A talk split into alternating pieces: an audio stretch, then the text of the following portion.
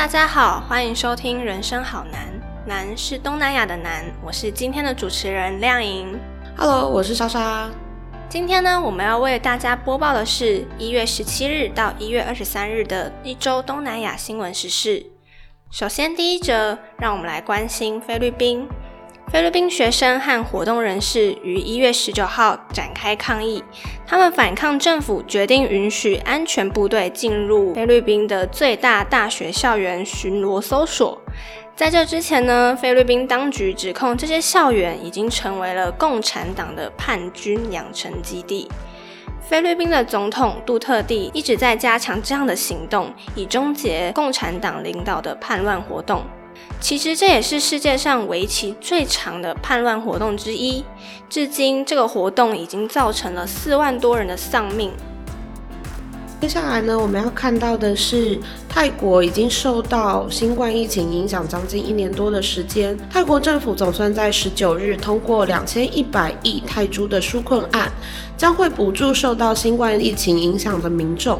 这波可以让近半数的国民，约是三千一百万的人申请，每个人有七千泰铢的补助，同时呢，也能够协助小型的商家注入现金流。那接下来，我们依旧关注泰国的新闻。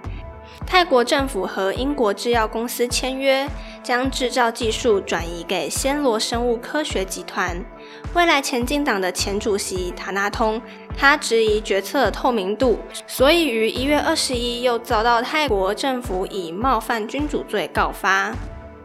下一则新闻呢，我们要来关注的是印度。为了结束长达数个月的农民抗议农业三法活动，一直拒绝妥协且态度强硬的印度中央政府，在一月二十一日与示威农民团体协商时，终于同意暂时搁置农业三法一年半的时间，与农民共同找出修正办法。聚集在首都新德里边界的农民团体也首次没有立即拒绝政府提案，表示愿意和政府讨论，让农民示威僵局有了解决的曙光。那今天的最后一则新闻，让我们来关心马来西亚。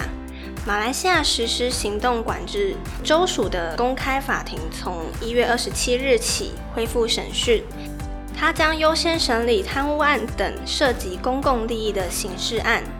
换言之呢，前首相纳吉与乌统主席阿莫扎西等人涉及的贪污案都将继续在公开法庭审讯。以上是我们一周东南亚新闻时事。如果你喜欢的话，欢迎订阅。人生好难，我们下集见。